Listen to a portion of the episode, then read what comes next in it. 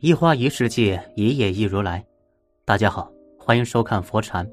今天和大家分享的是：人与人交往，第一印象是外表，第二印象是语言，最终印象是人品。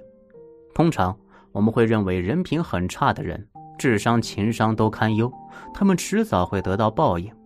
事实上，人品很差的人不是愚钝，而是聪明过头。最可恶的是，他们冷不丁冒出来害你一次，让你防不胜防。社会心理学中写道：“高质量的人际关系是幸福感的主要来源。人在社会上混，结交人品好的人很重要。因此，我们要自觉远离人品差的人。今天教大家一些识人术。人品很差的人，常用以下三大定律，不值得交往。螃蟹定律：见不得别人好。”把优秀的人从高处拽下来。篓子里有一群螃蟹，他们都想爬出去，回到自由自在的溪流里去。有一只螃蟹使劲的往外爬，眼看就要爬到篓子的边缘了，翻过去就自由了。但是他却没有成功，因为他的脚被一连串的螃蟹给抓住了，重新滚回到了篓子里去。所有的螃蟹都争先恐后的往外爬，但是谁都没有成功，累得气喘吁吁。于是名言里有这样一个故事：唐代宰相马周在做官之前是一个穷困潦倒的书生，从小失去了父母。为了求前程，他独自去京城，借住在万寿街赵家。赵家的男主人赵一郎过世很多年了，妻子王氏守寡多年，靠卖粉为生。同一条街的人看到王氏和一个书生同住一家，就议论纷纷，认为他们做了不道德的事情。王氏为了避嫌，就对马周说：“妾本欲相留，亲双父之家，人言不雅。”此时的马周身无分文，去哪里住呢？却碍于流言蜚语，他不得不说：“小生情愿为人管兵。”幸运的是，中郎将常和来买粉，王氏极力的抬举马周的才学，因此马周呢转住到了长河家。最后，马周入朝为官，娶了王氏为妻。自古以来，寡妇门前是非多，很多人都想看寡妇家的笑话，不想看到寡妇飞上枝头变凤凰。人品好的人会帮助寡妇，希望她能够尽快摆脱困境，重新成家立业。人品差的人看到寡妇变好，马上就会说一些恶毒的话，阻止即将发生的好事。如果遇到见不得你好的人，请马上离开他，起码你应该不去理会他，否则他会拽着你。重新回到低处，人品差的人常常会这样想：既然我过得不好，那你也别想好过。如果你好过了，我就把你拉下来，大家一起过苦日子。人品的问题，关键区别在于人抬人，人拽人。螃蟹定律是被小人利用了，会变成拉后腿的力量，令人难受。二，一百减一等于零定律，总是忘恩负义，透支社会的善良。在数学上，一百减一等于九十九；在人情上，一百减一等于零。有一个监狱，管控非常的严格，其中有一条制度：不管你的成绩多么突出，之前做了多少份工作，只要有一个犯人跑出去了，就是失职。这是定律的起源。把这条定律用到人际交往当中，就是这样的意思：帮助一个人品差的人，你帮助他一百次。他也不会感恩。如果你有一次没有帮助他，他会马上翻脸，到处说你的坏话。俗话说：“斗米养恩，担米养仇。”演员孙俪就遇到了这样一件事啊。他在某节目中呢，看到了一个贫困的孩子向海清，于是就暗中帮助孩子上大学。向海清考上大学之后，陆续又收到了孙俪寄来的学费和生活费。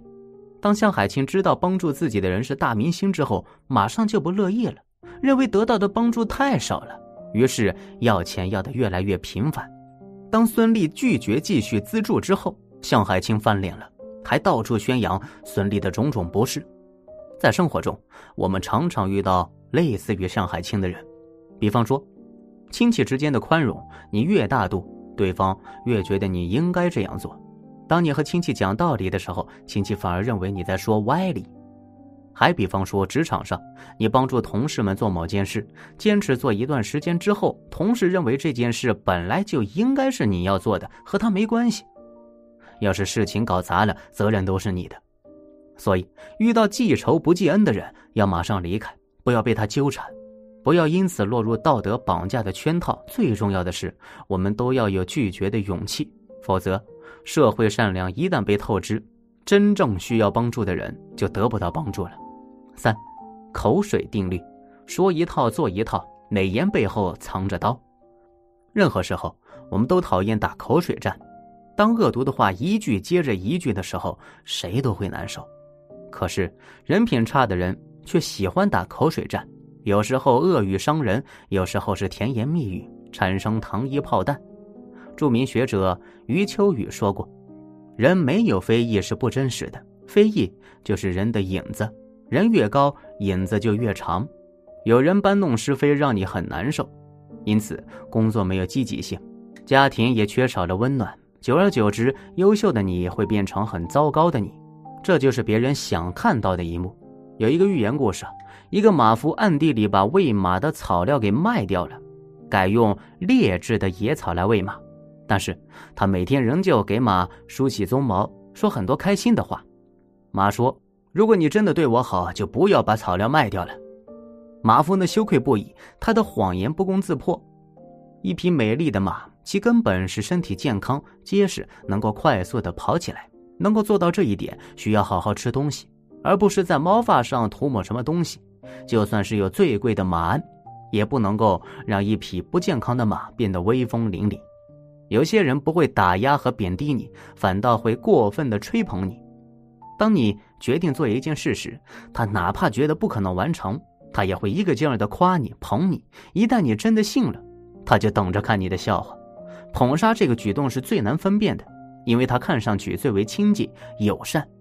捧杀这个词出自于风俗通，原文是：“常立马肥，观者快之；喜成者其言，持屈不已，至于死。”说的是有个小丽家有一匹马。膘肥体壮，跑得特别快。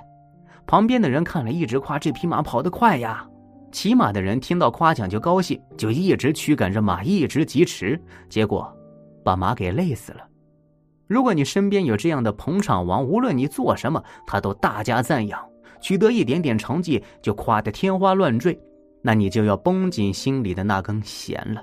这个捧场王可能没安好心呢。就像过分的打压是居心不良一样，过分的吹捧同样是心怀鬼胎。如果心智柔弱一些的，在那些长篇累牍的糖衣炮弹攻击下，很快就会迷失了自我，不知轻重。一旦当你开始骄傲自满，你也会开始走下坡路了。做得好该夸，但绝对不是无脑的吹捧和不怀好意的谬赞。这样的人在你身边，还会做出一副欣赏你的样子。表面上看着都是在夸你，实际上心里面却是根本不希望你好。过分的吹捧你的话，过分贬低你的话，都是在伤害你。唯有真诚的话才能帮助你。如果有人向你泼口水，那你要马上走开，让他鞭长莫及。你安安静静的成长，做一个充耳不闻的人吧。很多定律，顺着来是正能量，反着来是负能量。关键在谁用，怎么用。记住，不属于你的群，悄悄的退出；不适合交往的人，主动删除。